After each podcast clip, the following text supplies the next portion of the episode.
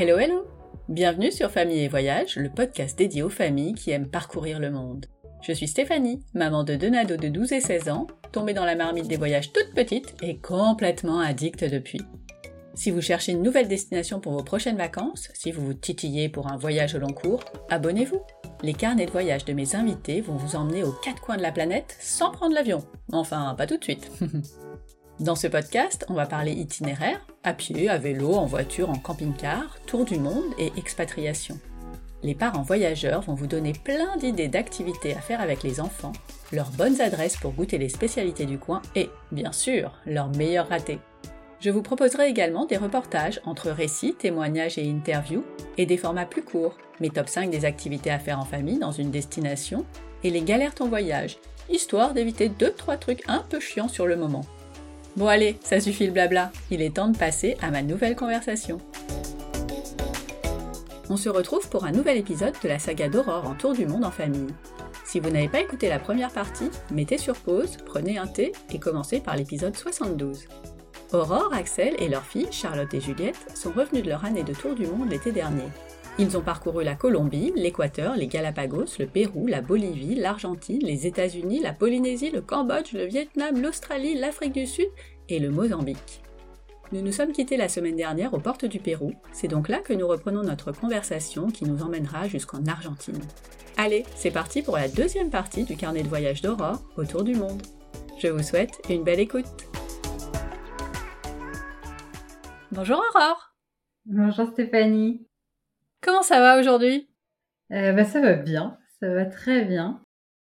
Bon bah du coup on passe au Pérou, ce Pérou qui vous a fait quitter l'Équateur euh, plus vite que prévu. Alors qu'est-ce que vous avez fait au Pérou? À part le, on, sait qu'il y a le Machu Picchu, mais à part le Machu Picchu. Ouais, bah, au Pérou on a, on a pas mal, on s'est bien baladé. On a fait, on va dire trois grosses zones. On a fait effectivement donc en premier lieu la vallée des Incas, donc toute la région de Cusco là, on s'est posé un bon moment, je dirais quasiment 15 jours, parce qu'effectivement, euh, euh, il y avait le Machu Picchu, et, surtout avant le Machu Picchu, on avait prévu de faire un trek pour y arriver de plusieurs jours. Donc, on avait vraiment prévu euh, du temps sur, sur cette région-là, et puis il y a énormément de sites Inca, en l'occurrence, à, visiter tout autour de Cusco. On a passé du temps aussi dans la région d'Arequipa, donc euh, à Arequipa, dans le, canyon euh, du Colca, on est même allé sur euh, le lac Titicaca, aller faire la région de, Puno. Et après, la troisième grosse région qu'on a fait, c'est Huaraz, donc là pour le coup, tout au nord du pays, pour aller dans la Cordillère Blanche, faire, faire de la rando. Donc là aussi, des ambiances, trois ambiances très différentes. Le Pérou, c'est un pays qui nous a un peu euh, perturbés parce que ben, Charlotte a été très malade. Ah mince Ouais, on a eu un, gros souci euh, de santé, enfin un gros souci. On a eu un souci de santé euh, en arrivant, bah, on revenait du canyon de Colca et Charlotte, donc qui avait 9 ans et demi à ce moment-là, s'est plein de douleurs au ventre et puis elle a commencé à se vider, à être vraiment hyper mal. Et euh, bref, en quelques heures, on s'est retrouvé euh, à l'hôpital, euh, sous perfusion. et elle y est restée, bah, elle est restée une semaine en fait en soins. Une semaine Ouais, ouais, ouais. Et donc ça a été un épisode un peu stressant forcément parce que... ah bah oui bah, on sait pas, on sait pas bien ce qui se passe, on ne sait pas quel est le niveau de le niveau sanitaire entre guillemets du pays. Voilà, donc ça a mis un peu le bazar euh, dans notre itinéraire et dans nos têtes. Enfin, ça reste un pays de cœur parce qu'on a adoré euh, par ailleurs euh, tout ce qu'on y a vu et que là encore, on a pu tester vraiment la, bienveillance des gens, notamment parce que Charlotte était malade. On s'est retrouvé quand même à, devoir se séparer, entre guillemets, pendant qu'il y en a un qui est à l'hôpital, l'autre qui est à l'hôtel, à s'occuper de l'autre. Et bah, l'hôtel dans lequel on était, notamment la, la dueña, la, la dame de l'hôtel, a été hyper gentille, elle nous faisait à manger. Enfin, ouais, on s'est fait un peu chouchouter à ce moment-là et euh, c'était plutôt chouette. Donc un pays ouais, où on s'est pas ennuyé du tout. on n'a pas eu le temps. Oui, c'est sûr. Et puis oui, c'est un pays qui est tellement riche de son histoire que euh, enfin, on a vraiment euh, on a vraiment adoré les filles quand on était sur toute la région de Cusco, les couleurs il y a des couleurs partout, les lamas dans la rue. On a l'impression d'être un peu dans un album de Tintin et, et en même temps dans les cités d'or. Enfin, c'était vraiment une étape super super sympa. Euh, le Machu Picchu, ça a été un peu le, point d'orgue parce que bah, on a fait un trek donc pour y aller. Pendant trois jours, on est parti avec euh, des sacs à dos pour le coup euh, là en rando avec les filles et, tout le monde devait marcher. Ah bah oui, il n'y a pas le choix. Une belle aventure parce que une aventure physique aussi quoi. C'est-à-dire que on a quand même fait. Combien de temps pour y aller? bah, on a fait trois jours à chaque fois avec entre 13 et 19 km le jour le plus long. Donc ça fait une bonne, une bonne trotte. Des conditions météo pas forcément géniales. Parce qu'il y a eu un jour notamment, il a plu quasiment toute la journée. Donc faire de la rando c'est sympa, mais faire de la, la rando quand il pleut, c'est tout de suite hyper moins drôle. Ah c'est clair. Mais, mais, franchement, on était avec une super équipe, on était avec une autre famille de voyageurs français qui avait des enfants euh, du même âge, euh, une petite fille du même âge que Charlotte, donc franchement hyper chouette. Et puis surtout, euh, on a fini en arrivant au Machu. J'avoue, moi, je mettais une, une, attention hyper particulière parce que j'ai eu la chance, en fait, le Machu Picchu d'y aller deux fois avant, plus jeune avec mes parents. Ah oui. J'avais évidemment adoré, garder un souvenir incroyable de cet endroit-là et une envie en fait de le partager comme moi je l'avais vécu 15 ans avant. Et d'une certaine façon aussi un peu la peur d'être déçue, de me dire bah en fait je l'ai déjà vu deux fois donc j'ai honte de dire ça mais est-ce que je vais pas être un peu blasée en arrivant? C'est ça de perdre la magie. Exactement. Et en fait pas du tout. Quand on est monté, qu'on est arrivé tous tous les quatre là-haut, c'était incroyable. Vraiment c'était c'était comme si je le voyais la première fois et eux ils le voyaient pour la première fois donc c'était ils étaient euh, carrément ébahis. Enfin, grand grand moment du, Pérou. Et justement, pareil, j'avais peur que Axel, à qui j'en avais tant parlé, euh, il soit un peu, euh, pas un peu déçu, mais ouais, qu'ils se disent finalement, ouais, c'est chouette, mais j'ai déjà vu en photo plein de fois. Et en fait, non, on était vraiment tous les quatre fascinés, quoi. Fascinés. Puis on a eu la chance de le faire avec notre guide qui nous a fait une visite qui est hyper intéressante. Donc, bah, on avait l'impression d'être revenu euh, dans le passé, quoi. Vous étiez avec quel organisme pour faire ça? Alors, on est passé par l'agence Trek Inca.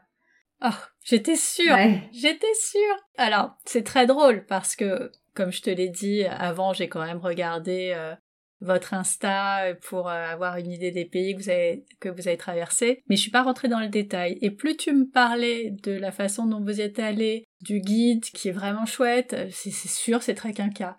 Et ben voilà, j'avais raison. Et ce qui est très drôle, c'est que j'ai fait un épisode avec euh, Claire, c'est ça?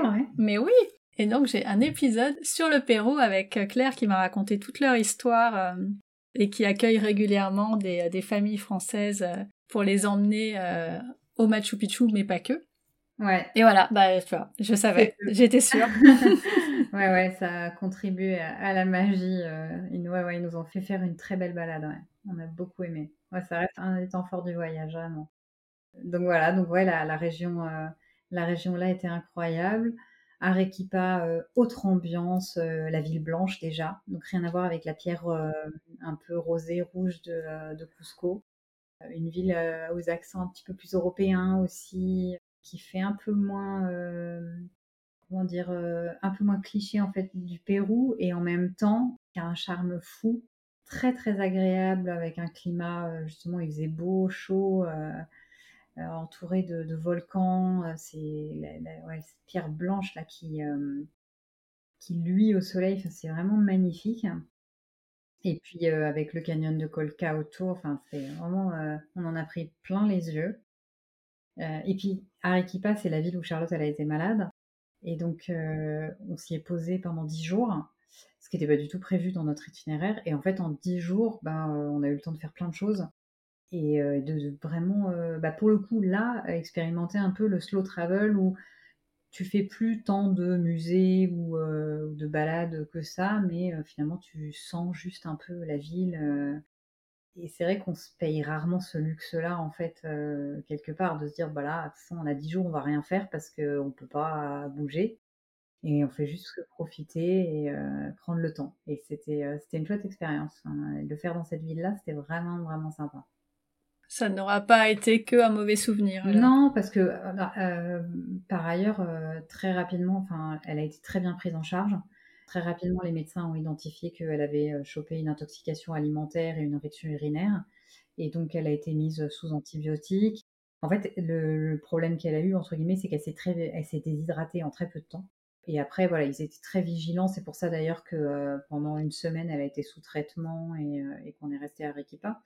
Mais, mais, très vite, au bout de 2-3 jours, on a vu que le traitement commençait à faire effet. Donc, euh, voilà, on a su qu'il y aurait une question de temps, mais euh, on a été vite rassuré quand même sur euh, la gravité de son état de santé et les suites de ce qui s'était passé. Donc non, au contraire, ça nous a permis aussi de nous poser finalement. On essaie toujours de voir le verre un peu à moitié plein, pas voir que le négatif de la situation. Et, et, là, ça nous avait fait, ça nous a fait du bien parce que mine de rien, on était déjà parti en voyage depuis quasiment deux mois, je pense, un peu plus. Et donc, euh, bah, on commençait aussi à sentir un peu la fatigue. On, avait fait le trek du Machu. Euh, finalement, euh, s'arrêter dix jours comme ça à Arequipa, bah, c'était une bonne façon de se reposer un peu avant de repartir. Alors après, vous êtes allé où? Et on a fini, donc on a passé une bonne grosse semaine donc dans le nord du Pérou, dans la région de la Cordillère Blanche à Huaraz. Donc c'est une ville dans les montagnes qui est très connue pour ses randonnées qui sont euh, superbes et notamment pour euh, lagunes. Il y a énormément de lacs de montagne aux couleurs euh, assez époustouflantes, bleues, des bleus soit très opaques, soit très cristallins, hein, vraiment les jolis paysages de montagne avec bah, les cimes enneigées derrière. On s'est vraiment, vraiment régalé. On a fait des belles randos, on a fait des, des randos, notamment Charlotte, elle avait adoré avec de la via ferrata, en fait, donc des cordages, à cheval entre la rando et, euh, l'escalade. Euh, donc euh, un peu plus sportif, mais sympa, puis dans une atmosphère de village de montagne, et en même temps tu es au Pérou, donc c'est pas la montagne comme on la connaît en France ou en Europe, mais ça nous a beaucoup plu. Et puis moi, je connaissais déjà le Pérou pour être venue avec mes parents, mais j'avais toujours été que sur le sud du pays. Je n'avais jamais visité le nord, donc euh, pour moi c'était sympa aussi de découvrir euh, une autre partie du Pérou euh, que je connaissais pas du tout en allant sur Huaraz. Donc, donc une super chouette découverte. Et voilà, et au final, bah, on a passé ouais, quasiment six semaines, six semaines sur le Pérou alors qu'on aurait dû rester moins longtemps. Donc bah voilà, là aussi on a un peu adapté l'itinéraire. je ne connais pas le Pérou, mais du coup j'ai quelques images grâce à Claire et, et à toi. Je pense à deux endroits dont on parle souvent au Pérou. C'est le lac qui nous a fait tellement rire tous quand on l'a prononcé la première fois, le Titicaca, le fameux. Est-ce que vous y êtes allé Ouais. Alors. Évidemment. Moi, ça me fait rire parce que euh, le lac Titicaca, on y a passé euh, deux jours, trois jours. Et euh, on a dormi sur les fameuses îles d'Ouros, qui sont des îles en ce qu'on appelle en totora, en paille c'est assez, assez fascinant en fait, parce que c'est vraiment de la, paille sur laquelle sont construites les habitations, de la paille qui s'enfonce d'ailleurs dans l'eau, hein, que les habitants régénèrent en fait euh, reconstruisent régulièrement à mesure que ça s'enfonce. Et pour la petite histoire, on était dans des conditions sanitaires vraiment dégoûtantes. c'était ah, mince. Oups. Mais parce que c'était, enfin dégoûtante, c'est le mot, mais c'est des gens qui vivent dans, dans vraiment le, dénuement le plus total. Bon, j'avoue, avec Axel, on est assez euh, philosophe dans ces cas-là. On se dit, bon, bah, c'est juste deux nuits, et puis après, on retrouvera un hôtel un peu plus sympa. Mais euh, Charlotte, elle en était malade. Pour elle, c'était rude, quoi. Et donc, quand on lui demande. Euh, longtemps, elle disait que son pays préféré, c'était le Pérou, et elle disait, bah, c'était le Pérou mais euh, pas le lac Titicaca, hein, vraiment pas le lac Titicaca. et euh, pour elle, c'était rude là, c'était le moment un peu difficile du voyage. Mais parce que c'était au niveau des, euh, des toilettes, ouais, les toilettes, la douche. de la douche. Bah, il n'y avait pas de douche. Enfin, y avait, ils avaient quand même installé une douche, mais alors il y avait quasiment pas d'eau, donc en fait, autant dire que tu te douchais pas. Les toilettes, c'était un mix entre des vraies toilettes et des toilettes sèches, mais bah, il y avait des odeurs, je ne pas Sympa. Les mouches, enfin voilà, c'était pas ça vend pas du rêve et à côté de ça, c'est marrant parce que l'expérience qu'on a humaine qu'on a eue sur ces îles-là était vraiment génialissime parce qu'on a été super bien accueillis. il y avait une petite fille qui avait le même âge que les filles, elles ont joué ensemble, c'était vraiment vraiment top. Mais je pense que c'est la première fois où elle mesurait à quel point, bah oui, les conditions de vie peuvent être d'une extrême précarité et que bah, pour elle c'était un enfer entre guillemets, mais que pour la petite Géraldina qui habitait là, c'est son quotidien. Je crois que c'est la première fois qu'elle touchait du doigt. Faut faire avec. Ouais, exactement. Mais c'est bien, c'est le but de ce voyage aussi. Hein. Je pense à un autre endroit, je sais plus si c'est son nom exact, mais c'est quelque chose du genre la colline aux sept couleurs. Ah oui, la montagne à cette couleur. C'est la montagne. Ah bah ouais, j'étais sur une colline. Ouais, c'est pareil. Ouais, c'est vrai, il y a, bah, y a un endroit qui s'appelle euh, Viniculca, qui est la montagne aux sept couleurs, dans la région de Cusco, qui est un endroit extrêmement touristique parce que très instagrammable, justement, cette fameuse montagne dont on voit, euh, on l'appelle la montagne rainbow, euh, parce qu'on voit vraiment les traits les uns, de couleurs les uns sur les autres.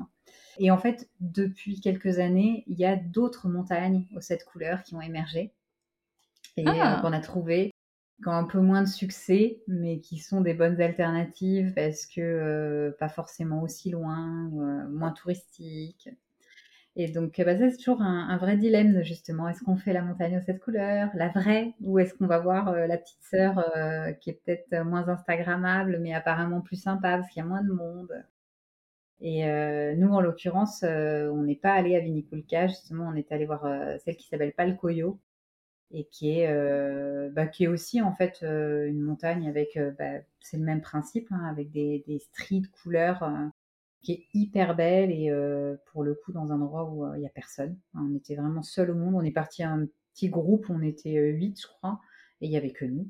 Et franchement, on a beaucoup, beaucoup aimé et puis on n'a pas regretté du tout de ne pas être allé à la vraie montagne parce que je doute pas que ce soit très beau et très sympa, mais c'était aussi beaucoup plus cher, je crois, dans mon souvenir. Et au final, euh, on s'est tout autant régalé, je pense, là où on était que, que si on avait été euh, sur, euh, sur la première. Mais c'est vrai que c'est marrant parce que c'est un site, moi, tu vois, qui était allé au Pérou il y a 15 ans, avec, enfin même plus que ça, avec mes parents. c'est un site qui je ne vais pas dire qu'il n'existait pas parce que ça, existait, mais c'était pas du tout, il n'avait pas été identifié, il n'était pas du tout touristique. Et ça, c'est vraiment un truc qu'on a découvert bah là en, en, commençant à préparer notre itinéraire. c'est assez récent en fait comme, comme endroit. C'est euh, la folie d'Instagram. Ouais, c'est ça. Ça fait vraiment partie des incontournables que les gens identifient. Moi, franchement, c'est pas du tout euh, ce qui m'a le plus euh, marqué. C'est joli, hein. je dis pas le contraire, mais je trouve que ce pays est tellement fascinant qu'il y a vraiment mille autres choses qui me viennent d'abord à l'esprit avant, de, avant de dire celui-ci, quoi. Ouais, mais tu vois, moi, ça m'a marqué. Mais au moins, on a une alternative maintenant qu'on en a parlé, et ça, c'est vraiment bien. Est-ce que, euh, en termes d'hébergement et de, vais plus axer trop sur la nourriture parce qu'à chaque fois c'est pas, euh, c'est pas non, non, mais alors justement le Pérou, le Pérou c'est un super pays pour parler, tu vois, de, culture culinaire. Ah bah écoute, je repose ma question alors. Qu'est-ce que vous avez mangé au Pérou? Non, le Pérou, pour le coup, ouais, ça reste un super, euh, un excellent souvenir culinaire parce que bah, ils ont des choses pour le coup très singulière. En l'occurrence, euh, moi, j'adore euh, le ceviche, donc euh, le poisson cru, mariné avec du citron vert, des épices. et ça, on s'est régalé d'en manger sur la côte et dans les terres. et puis le plat le plus populaire, je dirais, après, c'est le lomo saltado. C'est donc c'est de la viande qui est, qui est cuisinée en sauce avec euh, du poivron, avec tu manges après avec euh, avec des pommes de terre ou avec du riz.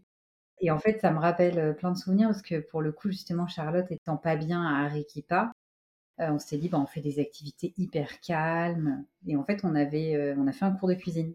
On s'est dégoté un petit cours de cuisine et c'était marrant parce que je me revois, j'ai réservé le truc à 11h du soir pour le lendemain matin, donc vraiment à l'arrache totale. Et en fait, le lendemain, quand on arrive à l'endroit pour faire le cours, donc la, fille nous ouvre en disant bon voilà en fait on est chez moi c'est ma maison avec mon mari qui est cuisinier c'est lui qui va s'occuper de vous faire le cours. Et en fait ça devait durer deux heures de 9h à 11h30 le temps d'avoir fini le repas et de manger. Et en fait ils nous ont gardés jusqu'à 18h ah oui.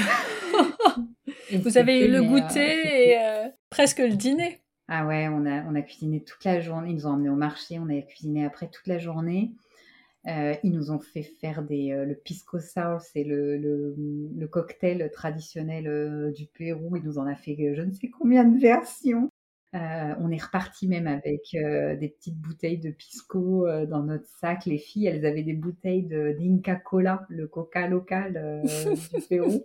C'était mais trop sympa, trop mignon. Et en fait, ils étaient marrants. Ça faisait un an et demi qu'ils travaillaient plus à cause du Covid. Et on était leur première réservation. Et alors, ils s'étaient dit, euh, il faut fêter ça. on en profite. Ouais, on sentait, bah, ils étaient trop heureux, c'est ce qu'ils nous avaient expliqué. Ils nous avaient dit, mais vous vous rendez pas compte comme on est trop heureux de vous avoir pour la journée. Euh. Donc, ils nous avaient gardé de façon un peu atypique euh, comme ça jusqu'au soir. On est rentré à l'hôtel un peu en titubant parce qu'on avait quand même bu beaucoup trop de pisco sour. mais, euh, mais c'était, euh, c'était vraiment une expérience euh, génialissime. Quoi. rien que d'en parler, là, je me revois dans leur jardin où on cuisinait. C'était, c'était top. Quoi. Et donc, ça nous a laissé des bons souvenirs de cuisine péruvienne. D'ailleurs, c'est une cuisine qui est maintenant même mondialement réputé. Il y a des chefs euh, étoilés euh, sur, euh, qui ont ouvert des super restos sur Lima. ils font vraiment une cuisine très élaborée. Hein. Et ce cours de cuisine, tu l'avais trouvé comme ça en cherchant sur Internet dans Activité calme au Pérou Ben non, j'avais j'avais déjà en tête, je crois, l'idée de faire un cours de cuisine. Euh, mais j'avais vraiment tapé un peu euh, au hasard. C'est vrai qu'on est tombé, euh, on est tombé vraiment par hasard sur eux et bah, c'était un super hasard parce que je les recommande vraiment. il y a pas longtemps, il y a quelqu'un qui me demandait justement sur, au Pérou. Je leur disais mais vraiment passez par eux parce qu'ils étaient mais adorables. Alors je disais je pense pas qu'ils vous garderont la journée entière. bah non, c'est pas rentable au bout d'un moment. L'activité a dû reprendre. Mais, mais c'est vrai que ouais, ça avait été un super, un super moment d'échange euh, avec des gens de, sur place, quoi. On a vraiment passé une journée euh, à l'heure péruvienne, quoi. C'était top. Tu te souviens de leur nom? Bah ouais, je me souviens de leur nom. Elle, elle s'appelait Diana. Euh, et j'ai laissé toutes leurs coordonnées sur, sur mon Insta. Comme ça, les gens pourront retrouver s'ils cherchent. Ouais, j'avais j'avais tout mis dans les posts. On nous voit cuisiner, on est habillés avec nos, nos superbes tenues de cuistot. Mais c'est vrai que c'est toujours des belles expériences, je trouve, les cours de cuisine dans les pays. Euh, on n'en a pas fait partout, mais quand on en a fait, c'est, ça reste des bons moments et des, chouettes moments d'échange euh, avec les, habitants. Ouais, complètement. Est-ce qu'on peut passer au pays d'après, à la Bolivie? Allez. Alors la Bolivie, pour nous, euh, d'habitude, c'est un pays sur lequel on arrive directement du Pérou par le lac Titicaca, justement. bah, ça n'a pas été notre cas. parce que les frontières étaient fermées euh, et, ils ouvraient vraiment pas. Donc on a pris un avion pour arriver à La Paz. Et il se trouve que c'est un pays euh, là où pareil, rien ne s'est passé comme prévu. Aïe. Bah, c'est un pays qui, de longue date, était toujours mu par des, mouvements sociaux importants. voilà, il y a souvent des, des grèves et, et, en fait, voilà, dès qu'on est arrivé dans le pays, c'était un peu le bazar. Euh, on s'était fixé un itinéraire de trois semaines, un mois pour aller jusqu'à la frontière euh, de l'Argentine et euh, qui devait nous permettre de faire Sucre comme ville, Potosi et d'aller un petit peu dans l'est aussi avant de redescendre vraiment sur le sud. Sauf que bah, on est bien arrivé à Sucre, mais à peine arrivé à Sucre, bah, déjà il y a eu une sorte de, blocus sur la ville tout était fermé, on pouvait plus sortir. Et très rapidement, euh, bah, il y avait plus de bus euh, qui rentraient, qui sortaient. On était vraiment enfermés dans la ville. Hein. Ah mince. Et, euh, et, très rapidement, en fait, les gens ont commencé à nous dire non mais vous pouvez pas rester ici. Il faut, faut, trouver des solutions. La ville de Potosi est complètement fermée. Donc au début, on a joué un peu la montre en se disant mais non, ça va, ça va s'ouvrir, pas de problème et tout. Puis en fait, la situation elle évoluait pas et il y avait aucune visibilité. Donc donc au final, on a un peu écourté notre séjour dans ce pays-là. La seule chose qu'on a réussi à faire, parce que ça nous tenait vraiment à cœur, et heureusement c'était dans une zone en fait qui était un peu épargnée par justement les mouvements sociaux, c'est sud Lipèze, la région du sud Lipèze en fait, donc est vraiment avec la, à la frontière avec l'Argentine et, et surtout même le Chili, et dans lequel il y a euh, le fameux euh, Salar d'Uyuni, et euh, qui est une région sur laquelle en général on rayonne pendant 3-4 jours en 4x4 et bah, c'est des paysages qui sont absolument incroyables. Ça ressemble à quoi? Il y a plein de choses très différentes. Le salar, c'est bah, une grande étendue blanche. Nous, on l'a fait en saison sèche, donc tu as un sol craquelé. C'est le sel en fait qui va être exploité et c'est un, bah, un désert. Donc assez fascinant comme endroit parce que cette grande étendue blanche, c'est, il faut imaginer avec la réverbération du soleil, dans lequel on cuit en fait euh, littéralement. Et après, donc dans la continuité euh, du salar, ben, on passe dans des paysages souvent très désertiques, mais avec des lagunes de couleurs. Des lagunes, euh, il y en a une qui s'appelle la Laguna Colorada, mais donc c'est des couleurs du vert, du rouge, du orange, du bleu, des flamants, des mmh. flamants roses, des, des renards des sables, il y a un paysage qui s'appelle, euh, j'avais adoré euh, le, désert de Dali, parce qu'en fait, euh, Dali se serait inspiré de certains de ces paysages pour faire certaines de ses toiles et, et représenter justement bah, des zones désertiques, en fait, avec simplement un arbre mort, sec. À d'autres endroits, il y a bah, des formations rocheuses extrêmement, extrêmement originales. Euh, il y a toute une partie où il y a des, euh, sortes de geysers, tout un volcan aussi euh, qu'on peut escalader. Enfin, c'est vraiment des paysages très très différents. C'est fou. Que tu parcours sur des centaines de, kilomètres. Ouais, c'est vraiment un endroit spectaculaire. Sincèrement, parmi les plus beaux qu'on ait vus de, de, notre voyage. Très très beau. Et puis l'expérience en 4x4, euh, comme ça, c'était vraiment sympa. On a dormi dans un hôtel de sel, justement, bah, quand on était dans oh. Salar. Ouais, ouais, c'était euh, c'est vraiment très singulier. Hein, euh. Et là, c'est pareil, c'était avec un organisme que vous avez fait ça? Ouais, en fait, on est passé par une agence qui s'appelait Tupizza Tour, puisque on a fait le tour à partir de la ville de Tupizza, tout au sud du pays, et qui nous a organisé bah, quatre jours en fait euh, où on était avec d'autres touristes. Euh, et on s'est baladé, on était plusieurs 4x4, mais alors, euh, enfin c'est pareil, je crois qu'on était deux, 4x4, on a dû en croiser deux autres on, était seul au monde, quoi. seul au monde dans des paysages de rêve. c'était vraiment stupéfiant, quoi. Ouais, ouais, une chouette, une chouette expérience dans ce désert qui est très connu des voyageurs qui viennent sur la Bolivie ou qui sont dans le coin, mais qui finalement en dehors de, cette euh, niche de personnes, ben, est vraiment, euh, vraiment pas connu du tout. Quoi. La Bolivie, c'est un pays qui mériterait vraiment d'être beaucoup plus connu euh, qu'il ne l'est. C'est marrant parce que le Pérou est, le, pays le plus visité d'Amérique du Sud. Et, on se dit finalement la Bolivie recèle beaucoup de trésors aussi. C'est le pays juste à côté, ils sont frontaliers et, et la proportion de tourisme est sans commune mesure inférieure. Quoi. Ils font pas assez de pub. Ouais, ça doit être ça. Mais du coup, vous êtes resté euh, combien de temps dans ce pays? Ah, Du coup, on n'est resté que 15 jours, je crois. Ah oui. Parce que de toute façon, en fait, il y avait tout un, tout un pan du pays qui était complètement bloqué. Et en fait, on a hésité, on s'est dit qu'est-ce qu'on fait, est-ce qu'on attend? Et euh, on s'est dit qu'il valait mieux continuer par ailleurs, il y avait l'Argentine euh, derrière. Là, la frontière terrestre venait d'ouvrir, donc c'était la ah. première, la première frontière terrestre qu'on allait passer, donc on était hyper euh, contents. Et on voyait en plus, on commençait à se rendre compte que l'Argentine était un pays gigantesque, qu'on voulait visiter les principales régions, et on se disait, oh là là, mais en six semaines, on n'y arrivera jamais parce que en fait, ça, ça demande beaucoup, beaucoup de temps. Et donc voilà, donc finalement on s'est dit bah allez, on enchaîne et on bascule sur on bascule sur l'Argentine. Donc c'est comme ça qu'on a atterri, enfin atterri, qu'on a passé la frontière à pied pour l'Argentine une épreuve, enfin une épreuve, une aventure, comme toutes les frontières terrestres qu'on passe, c'est toujours euh, des moments un peu, euh, un peu rigolos, un peu stressants parce que bah, on ne sait pas s'ils vont pas nous embêter sur les papiers. Euh.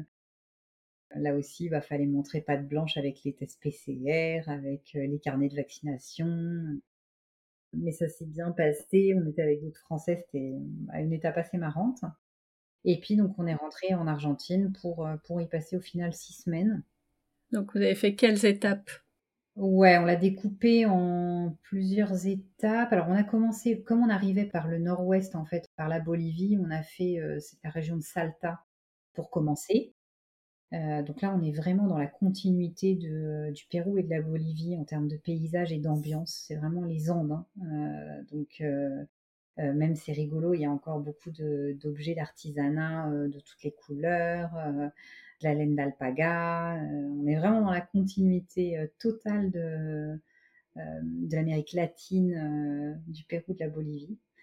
Et on a beaucoup aimé parce que c'était, on arrivait du Salar d'Uyuni, du sud de l'Ipèze, et on avait l'impression qu'en Argentine, c'était un peu la même chose, mais encore plus grand comme si les Argentins, ils avaient pris une baguette magique, ils s'étaient dit non mais nous, il faut qu'on fasse, euh, qu'on fasse mieux.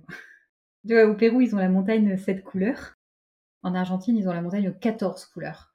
Ah oui, ah bah voilà. C'est la même chose, mais plus haut, plus de couleurs, plus de strates, plus, plus incroyable encore. Ouais, des paysages vraiment très très beaux avec des forêts ou des, champs de cactus à perte de vue, euh, très arides. Et en même temps, euh, en même temps, il fait un peu, il commençait à faire un peu froid. On est en altitude. Et eh oui. Et euh, non, une, région euh, très sympa. Et après, on a bougé sur Iguassou. on voulait absolument aller voir les. Bah oui, les chutes d'Iguassou. C'est vrai que ça faisait partie des choses un peu mythiques qu'on avait, on avait envie de voir. Pour le coup, on y a passé assez peu de temps, mais, mais vraiment une très très belle étape. Euh, parce que c'est très impressionnant en fait de voir euh, justement les chutes euh, côté donc là en l'occurrence argentin. On n'a pas pu passer côté brésilien parce que bah, avec la fermeture des frontières c'était pas possible. Mais, mais, un super moment. Particulièrement je pense pour les enfants parce que voilà ils ont déjà vu des cascades mais là là ah, c'est pas pareil Ouais, ouais, c'est tout de suite euh, voir un tel débit qui s'abat juste à côté de nous. Enfin, c'est vraiment assez fascinant. C'est une première fois qu'on les entendait vraiment faire Waouh, waouh euh, C'était vraiment, vraiment incroyable. Est-ce que vous étiez trempés? Ouais, on était trempés. J'ai les photos. Faut oublier le brushing là. Ah ouais, t'oublies, ouais. Et après, on a continué en allant sur la péninsule Valdès. Donc là encore, euh, bah, une autre région qui a rien à voir, mais formidable quoi. Euh, les filles étaient euh, trop heureuses parce que ben, bah, déjà c'est la première fois que de notre vie à tous qu'on a vu des baleines. Ah là là, les baleines Donc ouais, c'était top. En plus, on arrivait en fin de saison et nous on nous avait dit bah vous en verrez plus parce que c'est fini. En fait là, il en reste, il nous avait dit qu'il en restait 10 dans toute la baie et donc on nous avait dit la probabilité de les voir vraiment minime. Et on a quand même réussi à en voir. Donc une baleine et son baleineau à quelques mètres de nous dans le bateau. Enfin, c'était vraiment, c'était vraiment génialissime. Alors moi, avec mes yeux d'adulte, j'ai un souvenir, ça me fait encore tressaillir d'en parler. Mais alors, je voyais les enfants qui regardaient ça. Enfin, pour elles, c'était c'était c'était sensationnel quoi. Donc ça, ça restera un temps très très fort du voyage. Nos premières baleines. Et puis, euh, bah, on a vu des manchots, encore une fois, euh, plein d'alpagas, des guanacos, euh, des, des, chouettes. voilà, c'est moins original en soi comme animal, mais on n'en avait jamais vu des chouettes. mais oui Ouais, vraiment, la péninsule Valdès, on s'est régalé parce que c'est un paradis de la faune marine et terrestre, plein de lobos marinos, des, des lions de mer, voilà, des otaries, des éléphants de mer. Donc ça, c'était vraiment vraiment un moment aussi encore très très fort. On a continué en allant vers El Calafate et la région d'El Chalten, en fait, pour aller voir bah, le Perito Moreno, déjà, donc le glacier. En fait, l'Argentine, c'était le pays des waouh. oui, j'ai l'impression, oui. Chaque fois qu'on arrivait sur une étape, on se disait waouh, mais c'est pas possible. Enfin, on en prend plein les yeux et on se disait bon bah là c'est bon, on a vu le truc le plus dingue et on continuait la route et on arrivait encore à un autre endroit et on se disait waouh, en fait non, c'est encore plus dingue. Et c'était, c'est vrai que l'Argentine, ça nous a tous marqués parce que euh, on a eu l'impression qu'en six semaines, on ne voyait que des choses exceptionnelles. Ouais. Et euh, donc voilà, le glacier du Perito Moreno, c'était fascinant. Fascinant de voir un glacier avec des, blocs qui tombent, en mmh. fait, euh, qui se détachent à, à grand fracas. On est resté des heures, des heures à contempler ce spectacle avec euh, le soleil et les nuages en fait qui tournent et qui font des jeux d'ombre et de lumière sur la glace. c'est ah, trop bien. stupéfiant. Ah ouais, c'était vraiment magique. Et la région d'El Chalten, bah, c'est euh, la région des, euh, des, randos et des lacs. Et là aussi, en fait, des randos assez physiques. Pour le coup, les filles ont marché, mais vraiment, on leur a demandé de faire des 20 bornes pour aller voir des lagunes mais pareil euh, pour aller voir bah, le Fitzroy en fait, euh, qui est le la montagne euh, emblématique de, de l'Argentine. Et c'était vraiment magnifique, quoi. Hyper beau, avec des levées de soleil de folie sur, sur ces montagnes. Et, et, plein de crêpes, parce que pour justifier que que tu vas faire une rando, il faut une récompense à la ah bah oui. donc des crêpes et des gaufres. donc ouais, vraiment une très très belle, euh, des très très beaux souvenirs à El Chalten, qui était la ville en fait où tu, dont tu pars pour rayonner euh, dans les différents, euh, sur les différentes randonnées. Et donc El Chalten, ce qui est génial, c'est que c'est un tout petit village. donc tu fais tout à pied, tu passes à la boulangerie le matin pour acheter tes empanadas euh, ces petits chaussons fourrés euh, à la viande, aux légumes, à ce que tu veux, et puis partir après sur les sentiers de rando. Enfin, c'était canon. Et euh, donc très très sympa quoi. Puis le soir, tu te retrouves avec les, autres d'autres voyageurs, d'autres randonneurs pour boire un coup et manger un morceau de viande. C'était vraiment un super super chouette souvenir.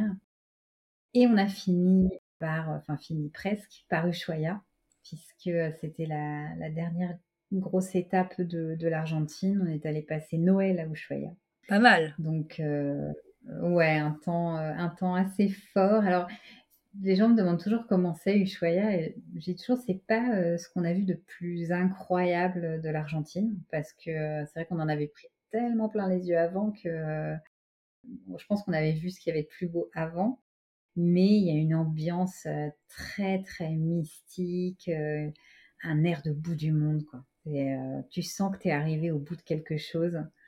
Et euh, la météo, en plus, est assez, euh, assez capricieuse là-bas. Souvent, on dit d'ailleurs que dans une seule journée, il y a les quatre saisons. Ah. Et c'est vrai que ça se ressent, tout change vite. ouais, ce côté fin du monde, au bout du monde? Et bah, c'est assez mystique. Et c'est vrai que comme on y était en plus pour, pour les fêtes de Noël, on avait vraiment le sentiment de, de vivre quelque chose de très particulier, de très d'être très chanceux d'être là, à cet endroit. Et puis là aussi, il y a des super belles randos euh, à faire.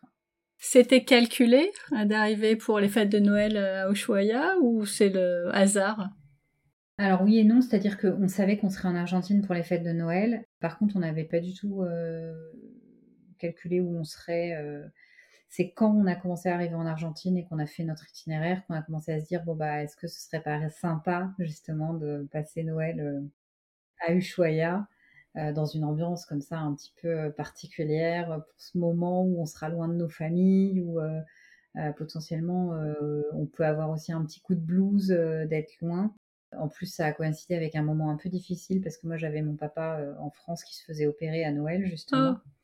Et donc, donc on était d'autant plus content d'avoir un, voilà, de s'être trouvé un petit lieu où on se sente bien.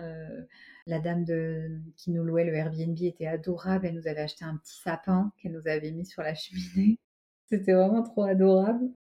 Euh, elle nous avait mis des petites guirlandes et tout. On s'était acheté des bonnets de Père Noël et euh, voilà, on s'est fait notre petit Noël à nous et euh, c'était vraiment, ouais, c'était un beau moment, très très beau moment de, se souvenir maintenant qu'on a fait notre Noël 2021 à Ushuaia. ça a une saveur particulière. Quoi. Ouais, c'est clair. Et puis comme je te parle de saveur, en plus, c'est vrai que comme en Argentine, tu manges particulièrement bien. Ah C'est vrai qu'on peut se faire plaisir. Donc c'était encore une, euh, un pays euh, sympa pour euh, la gastronomie. Ah ouais, c'est vraiment un pays où on peut vraiment manger. Alors il faut aimer la viande, Mm. mais, mais c'est vrai que pour ceux qui aiment la viande, il y a vraiment moyen de se faire plaisir. Et puis pour ceux qui n'aiment pas la viande, il y a aussi moyen de se faire plaisir parce que justement, il y a beaucoup de. Ouais, il y a une grande richesse euh, culinaire, euh, des ragoûts, des, euh, bah, les empanadas aussi, tout simplement. qui Ça, c'est super assez, bon, ouais. sont le plat un peu populaire. Mais c'est super bon. Et puis pour les amateurs de vin, bah, il y a plein d'exploitations euh, viticoles euh, avec des crus un petit peu, euh, un petit peu connus dans le monde. Et euh, c'est vrai qu'ils ont du vin qui est plutôt sympa. Donc c'était, euh, c'était une belle découverte pour nous qui connaissions pas du tout. Bah ça tombe bien, euh, diète pour les fêtes. Ouais, exactement. ouais, et, euh, et voilà. Et après, donc, Ushuaia, on a fini euh, par une dernière étape euh, à Buenos Aires. C'est vrai que d'habitude, les capitales, on s'y attarde pas trop parce que, euh, en général, quand on a passé 4-5 semaines dans un pays, on est déjà un peu dans la suite, on a envie de partir, puis euh, arriver dans une ville, on trouve ça fatigant euh, parce qu'en général, on se balade aussi beaucoup dans les campagnes. Et Buenos Aires, je sais pas, c'était un peu différent. On a eu envie d'y rester parce que c'est une ville hyper chouette pourtant euh, très grande, euh, vraiment incroyable. Et euh, on s'y est beaucoup plu. On y a retrouvé des copains voyageurs, donc au final, on y a passé quasiment une semaine, je crois. Ah oui. Ouais, ouais, ouais. Ça a été la dernière étape de l'Argentine et euh, ben, on a beaucoup aimé, quoi. Vraiment, euh, sans faire des choses incroyables, mais juste euh, se balader, profiter, aller au marché, euh, boire un café en regardant danser des, euh, des joueurs, de, des danseurs de, de tango. Un- ouais, très très chouette. Un beau finish. Est-ce qu'il y avait quand même euh, une vie de quartier? J'y suis jamais allée, donc Ouais. j'ai pas du tout en tête comment euh, comment c'est, mais est-ce que c'est des gratte-ciel? Est-ce que euh, c'est euh, Non. Comment c'est? Alors en fait, c'est, c'est, on dit que c'est la plus européenne des villes d'Amérique du Sud. D'accord. Parce que euh, c'est vrai que ça nous avait fait très bizarre quand on y est arrivé. C'est une ville de, de quartier et plein de quartiers qui ressemblent à des villes d'Europe. Donc il y a un moment, tu as l'impression d'être à Paris. Il y a des grands bâtiments euh, qui ressemblent à des bâtiments haussmanniens. Ah oui. Ouais, avec des grandes avenues. euh. À contrario, il y a d'autres quartiers beaucoup plus intimistes qui font comme des toutes petits, avec des plein de petites places, des petits cafés. euh. Et donc, euh, t'as plein de micro-quartiers comme ça, les uns à côté des autres, avec des ambiances hyper différentes. T'as euh, le quartier de la Boca avec le stade de foot, donc euh, l'ambiance qui va avec, un peu plus virevoltante. euh, les quais en fait euh, près de l'océan et euh, donc c'est c'est plein d'ambiances qui se côtoient euh, et qui, qui permettent de passer de l'une à l'autre comme ça, euh, très très chouette. Et puis t'as plus trop l'impression d'être en Amérique du Sud. Enfin, c'est euh, hormis le fait que t'entendes parler euh, espagnol et mais c'est pas aussi marqué. La culture andine est plus présente. D'ailleurs, nous en Argentine, la culture andine, on l'a vraiment ressenti dans le nord, vers Salta, quand on a passé la frontière de la Bolivie. Mais après, euh, plus du tout. On sent qu'on est plus dans, dans un pays d'Europe, ou en tout cas euh, européanisé, je dirais, euh, que dans une, un pays d'Amérique du Sud. C'est assez, euh, assez déroutant. Mais ça, ça fait son charme, en fait, ce, ce petit mélange des deux. Ah bah oui, oui, j'imagine. Ouais. Donc c'était votre dernière étape euh, en Argentine, et après vous êtes euh, parti dans un pays qui n'était pas prévu. Mais comme on a déjà fait euh, une conversation assez longue sur cette partie de, Tour du Monde, on va faire une petite pause pour changer d'endroit, d'ambiance euh, et continuer pour tous les pays euh, qui restent que vous avez visités. En même temps, on peut pas résumer un an de Tour du Monde en un épisode, c'est ingérable ou alors il fait trois heures. Voilà, j'ai pas de pas vraiment de solution. Donc euh, merci déjà beaucoup Aurore pour euh, pour cette partie et je te propose bah, Bah, de nous retrouver euh, pour la suite de tes aventures. Ah, ok, avec grand plaisir. À bientôt.